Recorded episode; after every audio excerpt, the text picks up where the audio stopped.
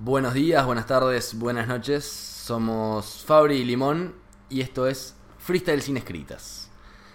En este podcast vamos a hablar un poco del mundo del freestyle y el mundo de las batallas, que fue un poco como nos conocimos.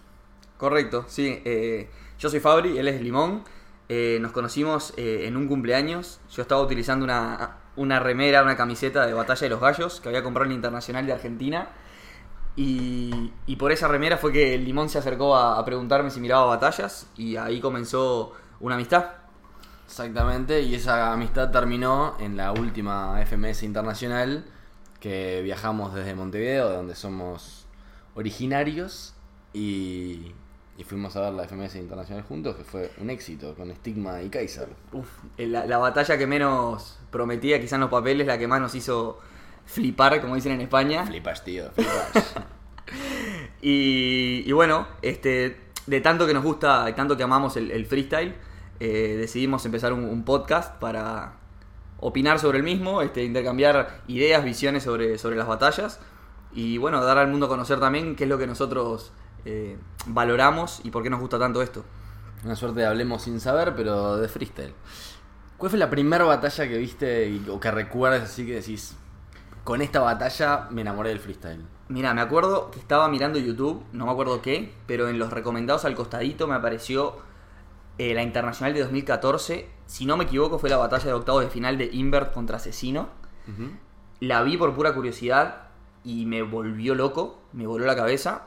Y de ahí en adelante, obviamente, el algoritmo de YouTube empezó a funcionar y solamente me mostraba batallas de freestyle. Y me acuerdo que me vi toda esa nacional, esa internacional, perdón, la vi completa, seguida. Fueron tres horas de mirar videos este, y de ahí en adelante no paré. ¿La tuya cuál fue? Yo me acuerdo que tenía un amigo que se llamaba Jero que tiraba free y veía batallas y fan de Cancerbero a morir.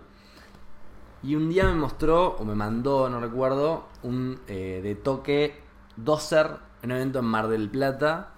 Yo me acuerdo que lo miré 40 veces, esa batalla la gana de toque. Me acuerdo lo miré 40 veces y lo mostraba a mis amigos les decía, oh, esto es increíble. Y yo veía que no todo el mundo tenía la misma reacción que yo tenía. O sea, para mí era una locura cómo esos tipos improvisaban en el momento y se respondían y se daban palo. Y ese fue el inicio y en... tuve un año medio cautivo y en 2018 debo haber consumido más batallas que cualquier persona que conozcas del mundo fue asesino, no hice otra cosa. Tremendo. A, a mí me pasó algo, eh, ahora que lo decís, muy parecido con el tema de cuando le mostraba a la gente, que ahora yo estaba súper apasionado con esto, que la gente me decía, ah, sí, qué bueno, y me hablaban de fútbol, me hablaban del clima, me hablaban de cualquier cosa, y yo no podía entender cómo no les explotaba el cerebro, como me pasaba a mí, este, y durante más de un año eh, veía batallas yo solo, porque nadie las quería ver, nadie quería hablar del tema, nadie me daba pelota. eh, y bueno, claro, no era en 2014, en Uruguay no era tan conocido este mundo, este, recién ahora es más mainstream, y sí, me pasaba eso, que me, ca- cada batalla me enamoraba más y más de la, de la disciplina. Eso es un tema, ¿no? Que estás enamorado de esto y no encontrás a nadie con quien compartirlo. A nadie. O sea, nosotros nos conocimos de pura casualidad por esa remera Red Bull. Y yo me acuerdo que a un amigo lo atomizaba y le decía, vos, mirate esto. Yo no sé qué tanto le gustaba o qué tanto lo hacía para hacerme el 2 a mí. Pero lo atomizaba le decía, vos tenés que ver esto, tenés que ver esto, tenés que ver esto. Y lo fuimos enganchando un poquito y ahora está en nuestro grupo de WhatsApp en negro. Es cierto. Está en nuestro grupo de WhatsApp de Freestyle sin escritas. Es cierto. Es que incluso mi hermano es músico y no le, no le mueve la aguja. Increíble. Nada, o sea, dice, sí, ah, bueno, tiene rapidez mental, nada más. Es, es como que lo único que ven. Y, y bueno, tal que no le gusta, no le gusta. Y siempre eh, me pregunto qué batalla tengo que mostrarle a una persona para, enam- para enamorarla de, de este mundo. Y hay tantas buenas, pero también se necesita un poco de contexto. Claro, el contexto es la vida acá. O sea, porque hay tanto chiste interno y tanta. Tanta, ref- referencia. eso, tanta referencia que, que tenés que hacerle un prólogo de media hora para explicarle un punchline. Entonces, Yo creo que hay batallas bueno, en Argentina. Yo siempre pongo el mismo ejemplo: Argentina-Venezuela en la última God Level. Creo que es una batalla sin tanta referencia y más freestyle real.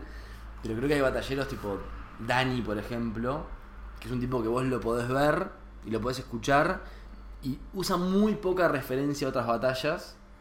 Y realmente es un buen MC para mí para, para arrancar en el mundo de las batallas. Es cierto. Es- sí, aparte es un MC que se, que se, se destacaba por, por no insultar directamente, digamos, al rival con palabras ofensivas directamente, sino este, como construyendo el punch. Claro. Eh, una batalla que también para mí puede ser, para incluir a alguien en el mundo, es eh, de toque con Arcano en la final internacional 2015. Es un clásico. Es un clásico, es la batalla más vista en la historia Sí. en YouTube, pero no hay un llamado a referencias anteriores y sí es una batalla que tiene mucho punchline y mucha respuesta. Sí, sí. Es como la gran batalla por la que empezás o una batalla que te marca y que marcó también el, el mundo del, del freestyle. Sin dudas. Totalmente. Eh, y bueno, uno de los primeros, eh, ya que estamos hablando de eso, de los primeros MC que me, eh, de freestyleros que me, que me volvió loco fue Arcano, evidentemente, sobre todo por la capacidad de respuesta que tiene. Con su ARK siempre trae la amenaza, que es una, una, muletilla, pero de mucha calidad, desde, mi punto de vista. Fue de los primeros que, que me volvió loco, obviamente, Arcano. También en su momento, un MC que me gustaba mucho cuando comenzó fue Droce, con Mirá. sus métricas, eh, en Chile, cuando gana la Nacional, que se la gana a Nitro. Me parecía increíble. A mí me encantaba. Yo arranqué mucho con Argentina. Y para mí de toque es, fue y será el puto amo de, de las batallas. Pero al haber estado, haber consumido tanta plaza al principio, le agarré un cariño especial a Clan. Le agarré mucho cariño a Clan y yo sé que hoy es en su FMS es de los peores, si no el peor. Candidato todos los años a descender. Increíblemente se salva eh, ganando batallas increíbles. Bueno, la de Trueno contra Clan. Ah, sí, esas es. Ya la vi varias veces y siempre veo ganadora Trueno. Probablemente es el tongo más grande de, De la. FMS Argentina, seguro. Muy probable. Y nada, arranqué a consumir mucho FMS Argentina y cuando descubrí España descubrí un mundo nuevo. O sea, para mí el, el- el nivel de rimas que hay en, en España es otra cosa. A veces también te pasa que quedas fuera por un tema de referencias, de cosas locales, que ta, te pasa en México y te pasa en Chile. Pero creo que el nivel de freestyle que manejan es, literalmente otra liga, ¿no? Sí, sí, totalmente. Este, yo creo que el, la más rica en contenido es la FMS de España, sin duda. Eh, obviamente la musicalidad y, y el como ser más pillo sí viene de parte de Argentina, pero yo creo que en contenido eh, la, más densa es, la española. Obviamente tenés a, a como Chuti, que cualquier palabra de easy mode o o de temática te la da vuelta y te la convierte en una temática instantáneamente. Blon, que es capaz de, de tener un ingenio impresionante para responder más que nada.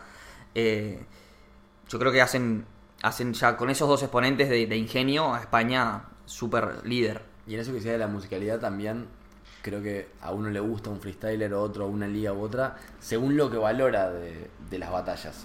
Yo soy muy hincha de, del flow, la coherencia y la puesta en escena.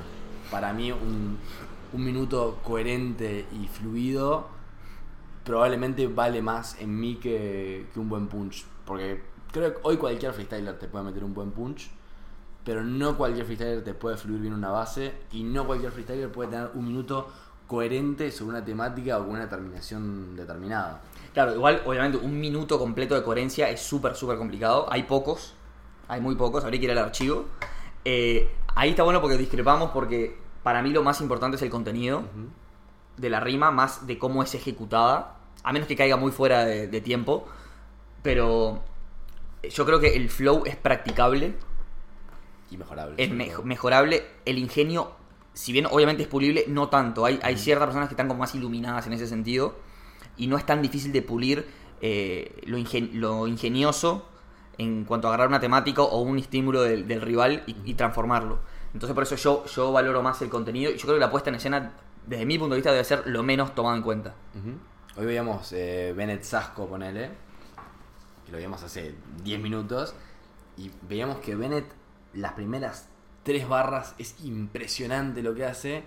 Pero al contarse tanto el punch, al verse tanto el, final de, de- la rima, se pierde un poco esa coherencia y esa fluidez y ese contenido que no es el punch final. Si fuera así, Bennett tendría todas rimas de 2 y 3 y no le ganaría absolutamente nadie. Pero entiendo que se valora, por lo menos en ese formato, eh, otra cosa. Claro, si bien lo que obviamente lo, lo que buscó la FMS cuando se, cuando empezó fue valorar eh, la mayor cantidad de, de barras posibles dentro de los patrones, hoy en día eh, la gente lo que valora es el remate final. Eh, por eso hay freestyler como Force que llegan tan lejos en batallas como Red Bull, en, perdón, en eventos como Red Bull, porque hacen usualmente relleno, relleno, relleno y un punch muy violento que obviamente a la gente le, le emociona y le gusta, pero claro, y en- por eso en formato FMS le va tan mal. Exactamente. Y claro, lo que decías de Bennett, Bennett capaz que te agarra, te contesta enseguida a tu punchline en las dos primeras barras. Y las siguientes dos, si no le da la capacidad de crearte uno nuevo, simplemente lo que hace es estructurar. Entonces, pareciera que es de menor puntaje el patrón, cuando en realidad ya quizás ya convirtió los dos primeros puntos en las dos primeras barras. Exactamente. Y bueno, así podríamos seguir horas y horas y horas hablando de freestyle porque realmente es lo que nos apasiona, lo que nos hace felices y lo que nos compartimos día a día en nuestros grupos de WhatsApp. Este tráiler o piloto eh, está dedicado a ustedes para que entiendan un poco nuestra pasión, quiénes somos, por qué nos gusta tanto esto y si les interesa van a tener mucho contenido en este canal, quizás no tan vago y no tan por las ramas como este, pero sí de temáticas puntuales, como el próximo que será sobre la Red Bull Argentina, que fue hace dos fines de semana. Y bueno, ojalá nos puedan seguir, se copen y que sigan los freestyles inscritos. Exactamente. Un saludo a todos y recuerden, no se las escriban. Nos vemos.